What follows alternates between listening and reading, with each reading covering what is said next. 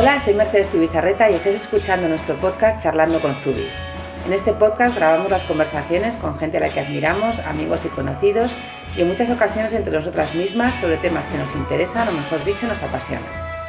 En esta ocasión tenemos una invitada que también nos hacía muchísima ilusión que viniera porque es una gran amiga nuestra que es Sally Hambleton. Hola Sally. ¿Qué tal chicas? ¿Qué tal Zubis? Muy bien. Muchas gracias por invitarme, estoy muy nerviosa. Nada, nada, esto es muy fácil. No tienes por qué. Yo- bueno, voy a presentarla, aunque yo creo que si todo el mundo que conozca a Zubi conoce a Sally Hamilton, porque es imposible que no la conozcan. Sally Hamilton es florista, ¿se, se diría así? Sí. Sí, sí, bueno, en Inglaterra tiene un nombre más bonito que es Floral Decorator, Bueno. que me gusta más. pero es un suena un poco presuntuoso. ¿no? Decoradora floral. Sea, Suena muy bien. Y por encima también incluso empresaria, por Sí. supuesto, también hay que decirlo, Eso con un bastante mi pesar, eso bastante a mi pesar, pero efectivamente soy empresaria. sí. Y ella es la responsable de algunas de nuestras campañas más exitosas, más exitosas como el Zubi Sunflowers, que Sí. hicimos hace ya tres años. Eso tan bonito. ¿Tres años han pasado ya? Tres años han pasado. Mm, Pues me encanta, me sigue Donde, encantando. Con, con- con nuestra tercera pata de, de este banco, que es Lucía Marcano, hicimos esas fotos inspirados en bodegones flamencos con los zubis, las flores por fuera. Precioso. Que el mérito, yo voy a decir, todo el mundo dice, ay, las fotos de los zubis. Y digo, no, no, las fotos de las flores de Sally. O sea, el zubi era la vasija, no, no Sí, nada. pero verlo a través de los ojos de Lucía siempre es muy especial. Sí. Yo creo que ella tiene una visión, Sí. eh, otro día la invitáis a ella. Ella creo que tiene una, una visión, lado. sí, ella, ella tiene una visión y, y- y una sensibilidad para ver mis flores, no, no sé los tubis, pero desde luego lo que yo sé que son de flores, Sí. ella lo, ve cosas que yo veo, pero que creo que la gran mayoría de los fotógrafos no ven No. y no saben transmitir como transmite ella. Para mí es muy, muy mágico ver el resultado en papel de lo que yo hago en tres dimensiones. Sí. Que no es fácil, ¿eh? Eso No. es muy difícil. Y nosotras además cada año ya sabéis que intentamos hacer algo juntas porque nos divierte un montón. Entonces es nuestro trabajo pro bono aquí las tres. En plan, ¿qué Tenemos una hacemos cosa este año? muy chula, ¿eh? tenemos algo muy chulo. Siempre hay algo en el tintero. Acabo de darle forma, está, está chulísimo. preparando. Y bueno, y además Sally tiene unos cursos que hace tanto online como presenciales que son espectaculares, no solo de temas de flores, siempre relacionado con la flor, Sí. Pero también no solamente hacer arreglos florales, sino también desde acuarelas, fotografía, muchísimas cosas, todo asociado a este mundo de flores que la rodea a ella, con esa sensibilidad tan especial que la hace totalmente reconocible cuando vemos un ramo suyo. Entonces, bueno, Hemos querido invitarla porque para nosotros, como bien decía Elena, no solamente es nuestra florista favorita, sino además es una empresaria que nosotros admiramos mucho, que nos lleva a la delantera por muchísimo Sin duda. y con la que muchas veces hablamos de todos estos temas de empresa, de branding, de qué eres, hacia dónde vas. Entonces, eh, Elena se había preparado además aquí unas preguntas que Sí. quiero que yo la voz cantante. Sí, bueno, Realmente- una de las cosas más, perdona que te interrumpa Elena, una de las cosas más mágicas yo creo que al final de las redes, que al final es como nos movemos muchos Sí. de que estamos en este eh, sector, es el poder conocer a otras personas que tienen tus mismas inquietudes, tus mismos problemas.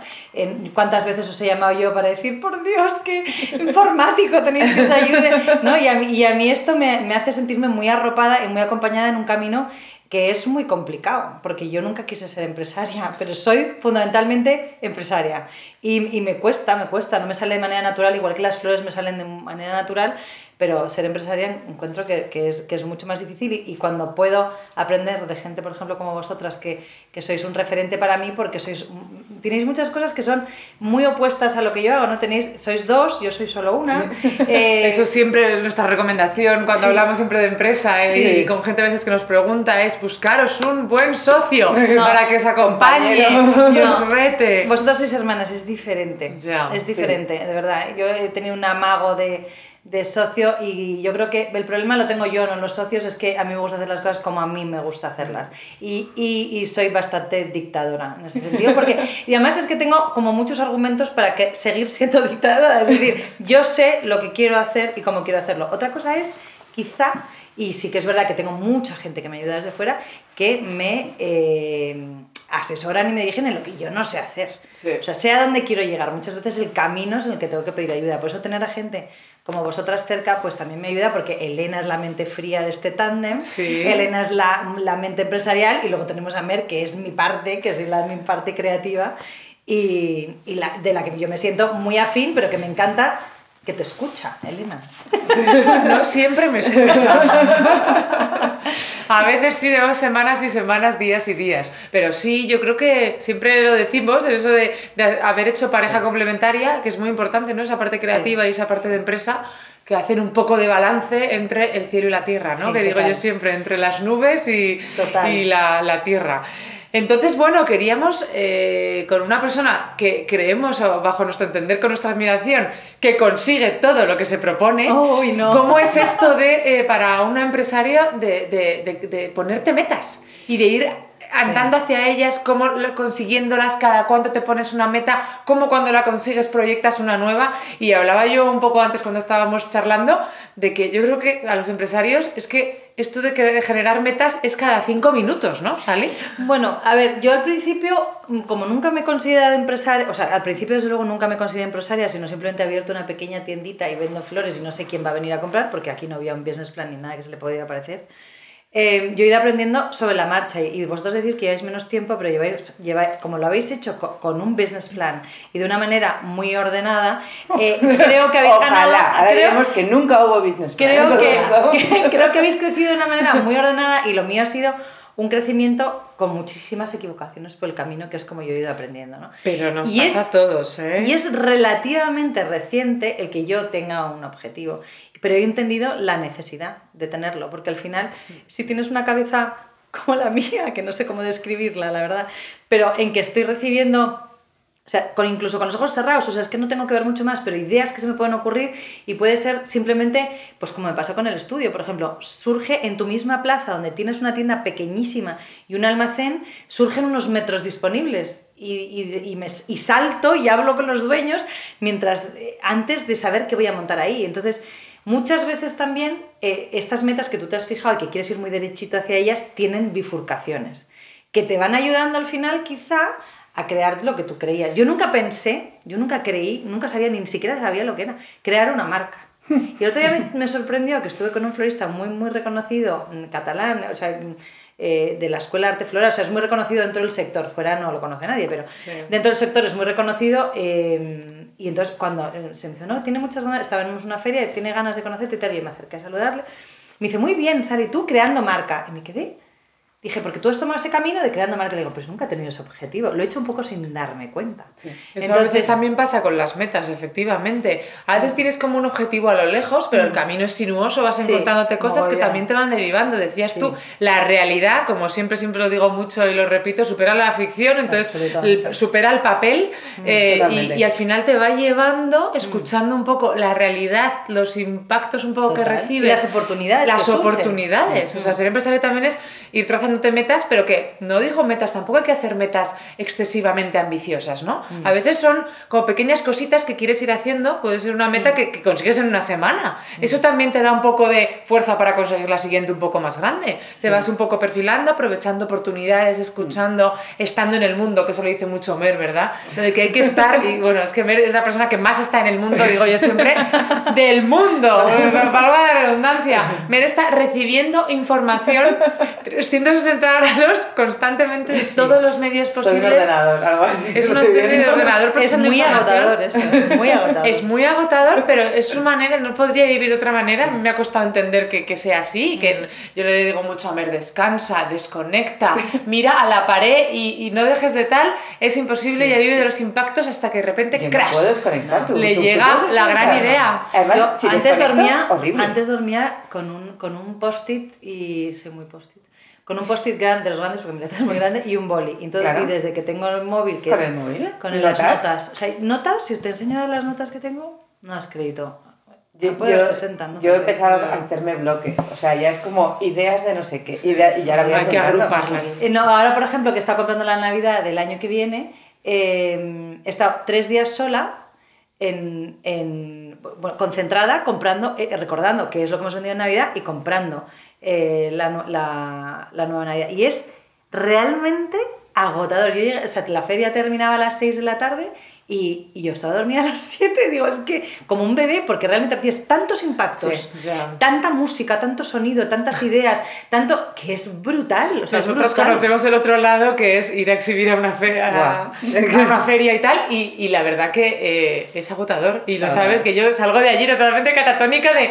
Han sido las nueve horas más intensas de mi vida Claro, con pero tú, estás, cuatro días. pero tú estás concentrado en un producto. Cuando Es tienes tú que cierto. comprar desde Claro, luces de Navidad, árboles, regalos, velas. Claro, es que yo decía, o sea, El esto está- radar. esto no lo puede hacer todo el mundo. No. decir, tienes y yo he estado tres días sin hablar con nadie. Vamos a hablar no con los, con los de los puestos, pero vamos tirando a poco. Y realmente digerir todo eso y llegar a Madrid, termino un domingo, llego a Madrid a las 10 de la noche y empiezo el lunes dando un taller, digo yo, a mí es como me, se me hubiera metido una centrifugadora. y ahora sal y da un taller. Y oye, Sí. y lo das, ¿eh? Y de todo se sale. Pero tengo que decir que realmente es agotador vivir así. O sea, Sí. vivir de los impactos visuales y de toda la información. Y además es que no lo puedes evitar. Tú- No. Yo, yo he hecho el mindfulness. De verdad que Yo me vino muy bien. ¿eh? Me vino muy bien porque mi, mi cabeza tiene, mi mente tiene que descansar porque Sí. de verdad que, que, que, que- se, que se va a morir muy joven, como estamos así. Yo, yo, yo creo en todos los podcasts. He cambiado mindfulness por hacer deporte. Bueno, O es sea, otro tipo, es otro tipo de meditación. Yo hago ¿eh? Claro, estoy, estoy tan todo. agotada que de repente digo, ¡ah! Llevo un rato sin pensar. Sobre todo en yoga, una clase de yoga especialmente fuerte y de repente dices, ¿he desconectado? Total, pues eso, eso, eso, eso es sanísimo. ¿Sales nuevo? Total. Llámalo meditación, llámalo mindfulness, llámalo deporte, llámalo eh, eh, temas religiosos, o sea, ir a misa, o sea, quiero decir, todo esto Cocinar. ayuda Un muchísimo. ratito para... Pero sí que es verdad que, que, que, que al final, si tienes un objetivo, por ejemplo, en mi caso, eh, en, en ese caso, pues yo tengo el objetivo de tener la tienda de Navidad más bonita del mundo todos los años. Es un objetivo bastante ambicioso, Bueno. pero, pero, pero por lo menos eh, yo creo que hay que intentar alcanzar la luna para por lo menos quedarte a la mitad, ¿no? No sé, hay un dicho que dice algo así parecido, Es ¿no? cierto, también. Entonces, y, yo- y con las flores me pasa, yo tengo como dos áreas, bueno, tengo varias áreas de negocio, pero de, a la hora de vender al cliente tengo la Navidad, que es una cosa muy Sí. importante para nosotros, y las flores. Y con las flores tengo lo mi- mismo objetivo, intentar ofrecer las flores más bonitas del mundo que estén disponibles en ese momento y arreglarlas de la mejor manera para poder ofrecerlas a mis clientes.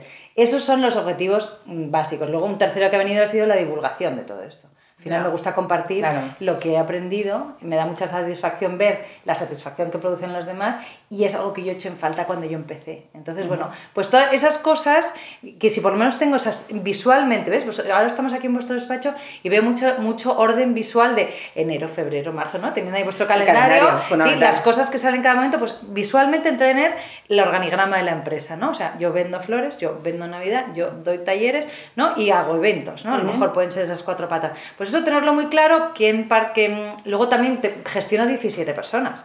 Entonces, esas personas tienen que tener muy claro a qué departamento. Entonces cuando yo decía, ¿qué departamento es? Yo, pero ¿cómo vamos a llamar departamento a una persona que está en contabilidad?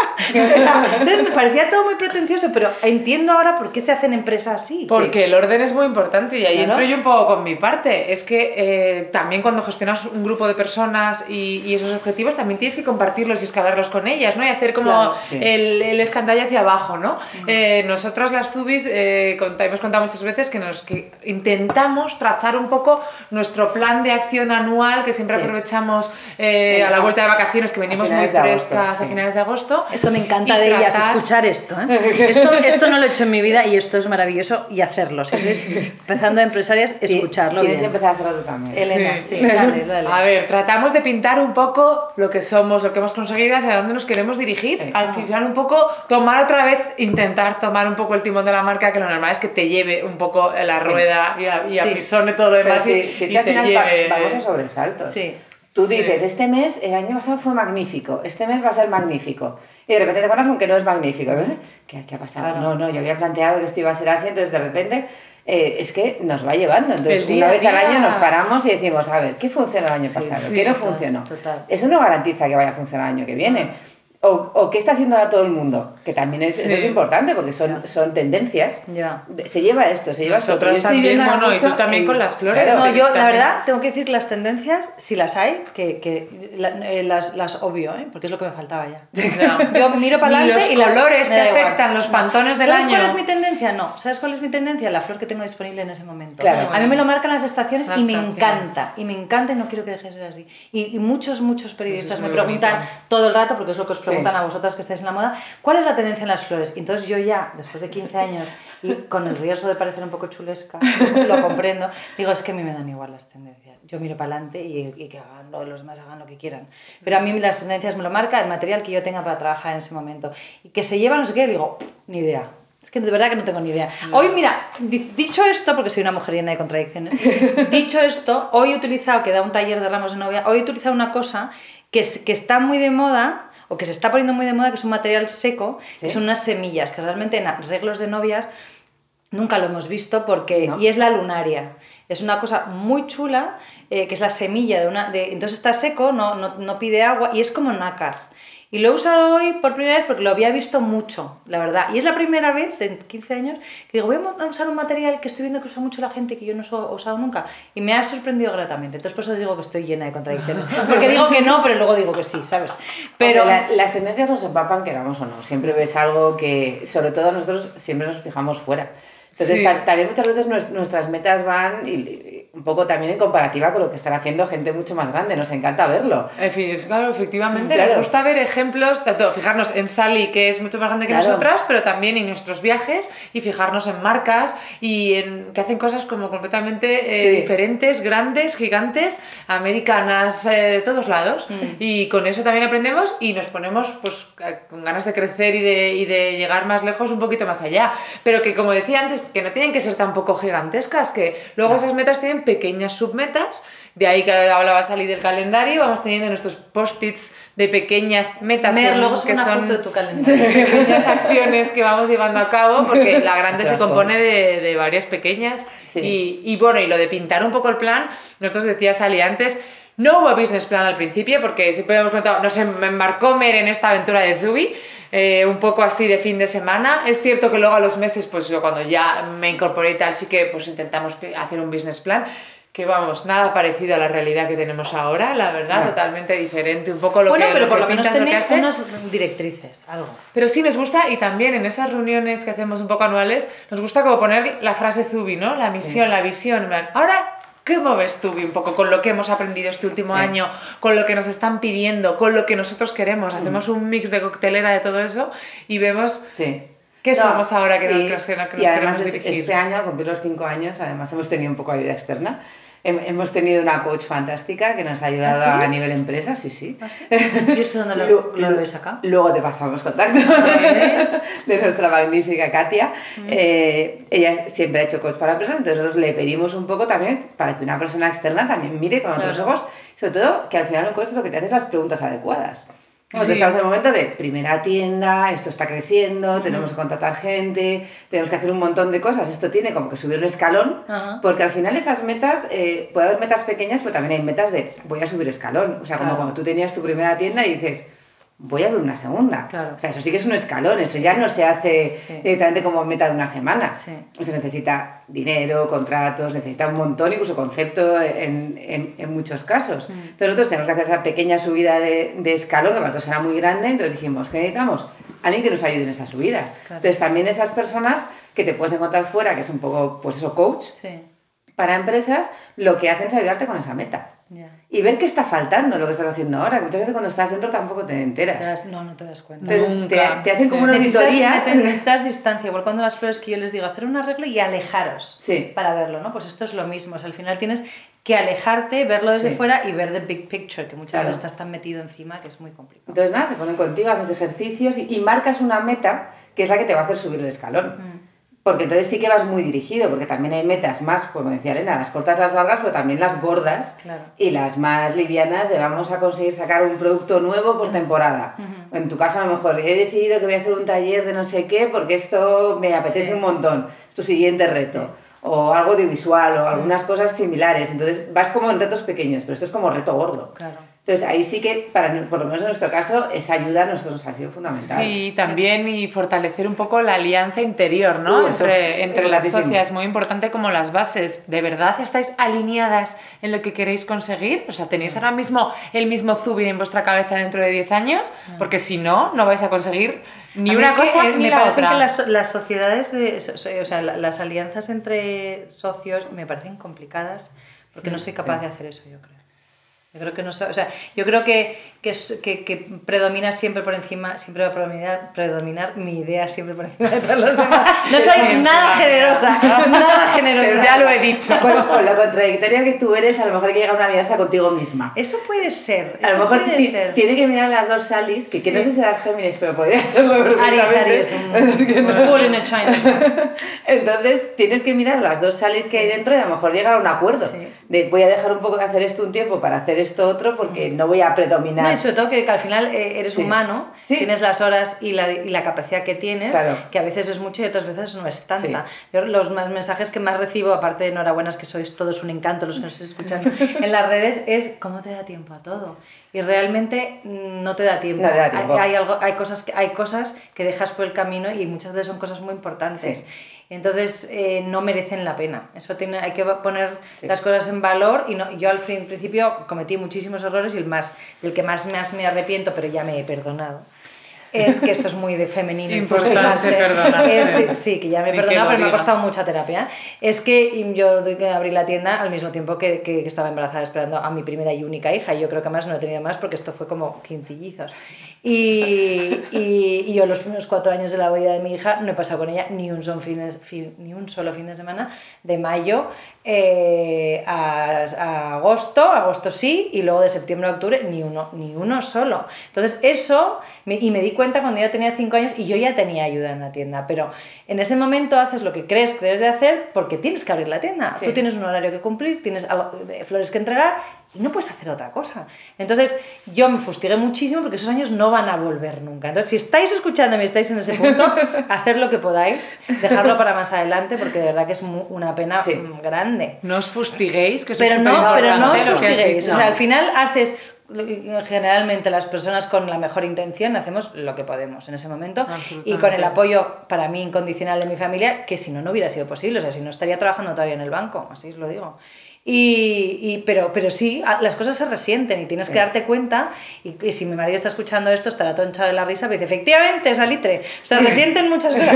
Y la familia generalmente es la que, es la que paga. Es la que paga ¿no? el pato, eso es cierto. Y hay que darse cuenta que, que, que hace nada mi hija era un bebé metida en la cuna y ahora tiene 14 años, ¿no? Entonces, y, y que no hay más bebés, además, porque Sí. todavía dices, bueno, pues lo suplo con el siguiente, hago lo que no hice con el primero, Ah. pero no, esto es algo muy femenino y no vuelve, ¿no? So- somos muy cabezonas a la hora de perseguir nuestras metas, además. Bueno, yo muchísimo. Yo lo soy y creo que también es muy Hombre, femenino. el supuesto. nos tiramos Muchísimo. a, a 100% a la meta. Entonces era como hay que levantar negocio Sí. y es levantar negocio.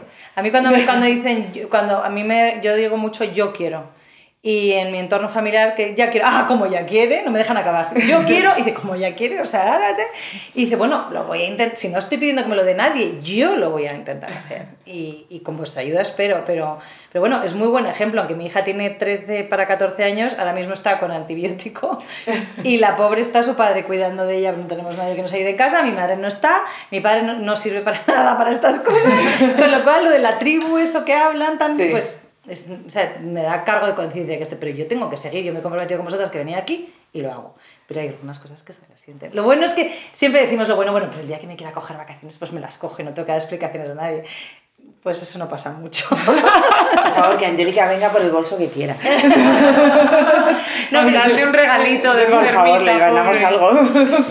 Yo, volviendo a lo que decíais antes de la meta, que me parece que esto, esto hace unos años yo me, me di cuenta y yo creo que mucha de la culpa la tenéis vosotras también, es que ayer conocí, tuve la suerte de conocer a una doble campeona olímpica española, conocí a Teresa Zabel y, y fue brutal, ¿eh? para mí fue brutal porque, porque me- nos contó que ella con 11 años decidió que quería ser, descubrió los Juegos Olímpicos y que quería ser campeona olímpica.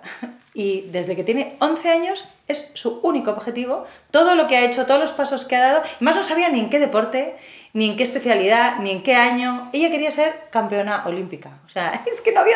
Con 11 años. Sí. Y, y perdió po- la posibilidad de ir a las, las, eh, las eh, Olimpiadas anteriores a las de Barcelona por un punto se quedó fuera de poder ir. Cuatro años trabajando por ahí.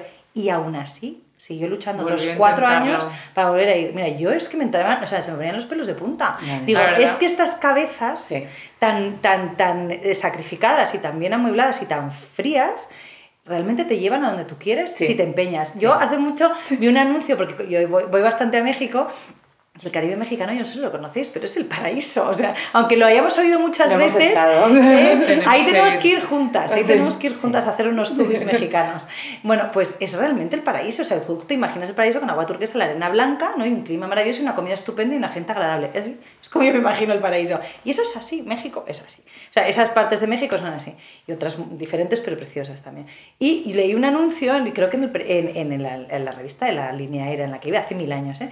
Y contesté, estaban a un, ponte, francés o belga que estaba dando clases de buceo en México. Sí. Y decía, ¿pero qué hay que hacer? ¿Cómo vives? ¿Qué suerte? Y dice, pues que hay que hacer es proponérselo. Dice, yo tenía clarísimo que, que no quería vivir en Bélgica, que quería vivir en un sitio cálido y que me gustaba bucear.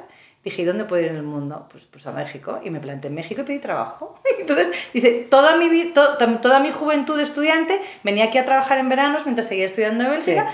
Y, y simplemente fue proponérselo. A mí me pareció tan sencillo, Sí. tan demasiado fácil, que dije, pero es que es verdad, al final Pero te es que echas a la final- mochila una carga Mm. que te impide hacer estas cosas. Pero No, lo hablábamos un poco en el, en el primer podcast, yo creo que grabamos, el trabajar en lo que te gusta o el hacer lo que te gusta, al final, o, o los Que tienes- ejemplos de los grandes deportistas de élite son un súper ejemplo que sí. te ponen, es verdad, salir los pelos de punta, lo que es querer conseguir algo y trabajar día a día, día a día, sin día distracción ninguna. Era Sin era- distracción ninguna. Y sin tener la seguridad de que lo vas a conseguir. Pues no, hombre, claro, eso nadie me parece una, un trabajo de mental, Sí, brutal. porque yo soy de las que me desanimo cuando no consigo las cosas. Además, Yo soy muy impaciente, encima. Relativamente, sí, yo soy Sí, ansiosa, o sea, sí. relativamente rápido digo, no vale. tiro. Siguiente. Siguiente, siguiente, siguiente. Entonces al final conseguir una meta, Sí. No, no puedes estar haciendo siguiente, siguiente, siguiente, no, no, tienes que Perseverar. y perseverar. cambiar lo que no ha funcionado bien, aprender, levantarte y seguir. Lo hablaba Sally, fuerza interior, que yo creo que las mujeres tenemos mucho de eso. Fuerza interior, un poco de fustigamiento, pero enseguida te levantas y eh, cambias, reaccionas, eh, amoldas un poco lo que tienes que estar, cambias un poco el rumbo, los ajustes y sigues sí para adelante con sí eso. es, Es sí. que es lo, un poco Sí. lo, lo, lo importante. Pues nada, nos, nos quedamos con este con esta recapitulación que nos ha hecho Elena, ese ponernos una meta, perseguirla, pero sobre todo pensarla. Sí. Pensarla mucho antes y, y, y tirarnos a por ella, si es lo único que, que podemos hacer. Y si, y si hay que recalibrar, se recalibra, nos organizamos. Y esto, es- y esto- y yo creo que es una cosa importante, y yo creo que aquí tenemos un buen ejemplo, las tres hablando, es el, el no pretender hacerlo solo. Sí. Tienes, tienes, tienes que, que- que buscar ayuda, no puedes ser Sí. bueno en todo y, aprender de la gente que tienes alrededor. Yo creo que eso es súper importante. Y, y yo al principio lo hacía todo sola, pensaba que podía y al final quizá puedes, pero, pero con un desgaste Sí. Absolutamente. eh, emocional y físico, físico, porque mi trabajo es muy físico, enorme que no compensa. Y además no puedes hacerlo todo bien. Tienes No. que darte cuenta, mm, dejar de ser tan soberbia en mi caso, y darte cuenta que no puedes hacerlo todo bien, que hay Sí. ciertas cosas que a, ti, que a ti te llevan tres veces más de las que te le vayan Sí, a por Elena. Por supuesto, y que si te centras en tus fortalezas, además, Exacto. harás muchísimo mejor tus fortalezas, Sí. que será lo que te haga diferente y lo que Justo. te haga destacar. Ser eficiente. Al final Ser aquí eficiente. se trata de gestionar tu tiempo lo mejor posible, que eso te da para otro podcast. La gestión del tiempo. Sin duda. Lo apuntamos para, para el siguiente. lo hacéis muy bien. No, no creas. No. Eso es lo que parece. Volverás aquí a hablar de esto. No, no, no, a mí no me invitéis para eso, chapas, yo eso muy mal, muy mal. Muchas gracias, chicas, me ha encantado. Mu- Muchísimas gracias a ti por venir a Gracias. hablarnos de metas y sobre todo de tu experiencia con las metas. Eh, esperamos que hayáis disfrutado y aprendido y nos encantaría que compartierais con amigos o por redes sociales este episodio si os ha gustado el tema. Recordad que podéis escuchar todas nuestras charlas en nuestro canal de iTunes de los podcasts que se llama igual que el programa, Charlando con Zubi. Y igualmente los compartimos en nuestro blog regularmente. Me despido hasta muy pronto con un fuerte abrazo. Gracias.